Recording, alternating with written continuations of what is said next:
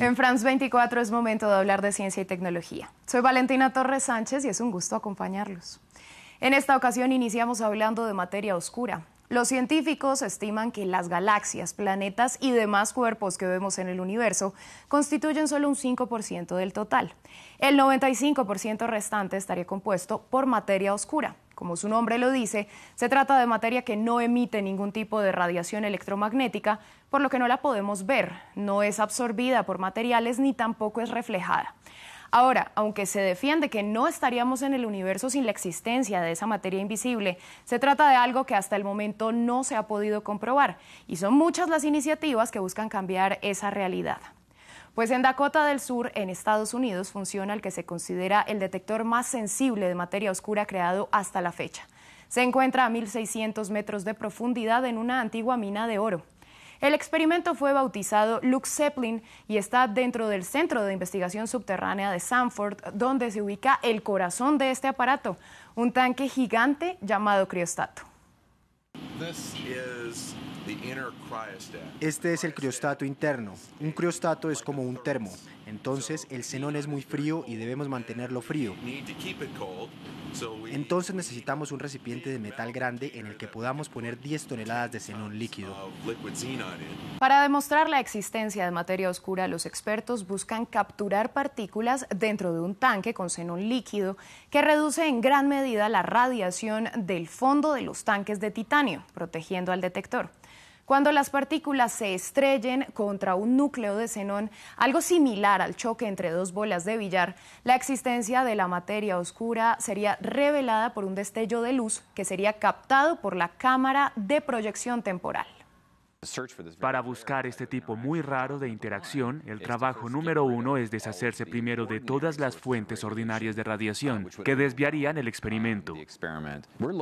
Estamos buscando partículas exóticas que vienen del espacio exterior. Pasando a través de la Tierra, construimos un instrumento que creemos que será sensible para ver estas partículas. Y si las vemos, va a revolucionar lo que sabemos sobre de dónde vino el universo, por qué se ve de la manera que lo hace y qué constituye el universo en una escala muy pequeña una escala incluso más pequeña que la atómica. Recordemos que la materia oscura se considera uno de los grandes misterios del universo y este experimento, con el que sería el detector más sensible creado hasta el momento, tiene una posibilidad de éxito de entre el 10 y el 50%. Parece una probabilidad baja, pero para los investigadores se trata de una incógnita tan grande que vale la pena intentarlo.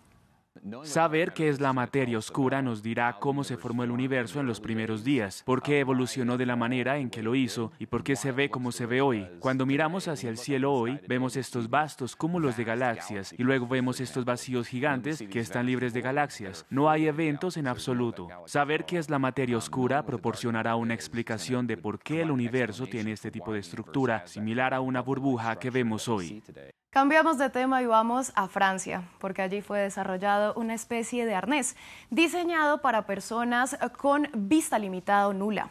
Se llama Vibe One y es un artefacto que funciona con inteligencia artificial, actuando como un copiloto, por lo que le indica a quien lo usa por dónde ir para evitar obstáculos o seguir una ruta.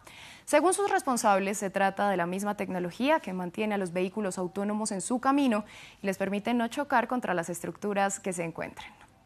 Biped es un dispositivo de navegación creado para personas ciegas. Es un pequeño arnés que se lleva en los hombros. Tiene algunas cámaras 3D incorporadas. Hace algo similar a lo que haría un vehículo automático, pero a escala peatonal. Detectamos obstáculos, coches, peatones, pasos de peatones y dependiendo del contexto, filtramos el ambiente para quedarnos con la información más importante y avisar al usuario con sonidos 3D. Una nota musical para cada tipo de objetos alrededor del usuario, reproducida directamente en los auriculares que lleva puestos.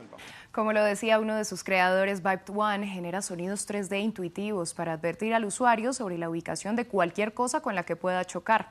Esas señales suenan mediante un par de auriculares de conducción ósea que dejan los oídos libres para escuchar normalmente. Y finalizamos en China, donde un equipo de expertos de la Universidad de Sichuan desarrolló peces robot que comen microplásticos y que algún día podrían ayudar a limpiar la contaminación de nuestros océanos. Son suaves al tacto, miden 1,3 centímetros y ya son capaces de absorber microplásticos en aguas poco profundas. El principal propósito de nuestro trabajo es detectar microplásticos en la superficie del agua, pero queremos aplicarlo luego. Quisiéramos ir más profundo e idealmente poder detectar la composición, los microplásticos marinos y cargar la información. Por ahora trabajamos en la recolección. Es un robot de recolección que puede ser usado repetidamente. Los expertos exponen que la estructura de los microplásticos atrae sustancias nocivas como los metales pesados, lo que amplifica su toxicidad, por lo que son mucho más dañinos que los plásticos ordinarios. Pues este pez robot negro es irradiado mediante luz. Si otros peces lo comen accidentalmente, puede digerirse sin daño, ya que está hecho de poliuretano.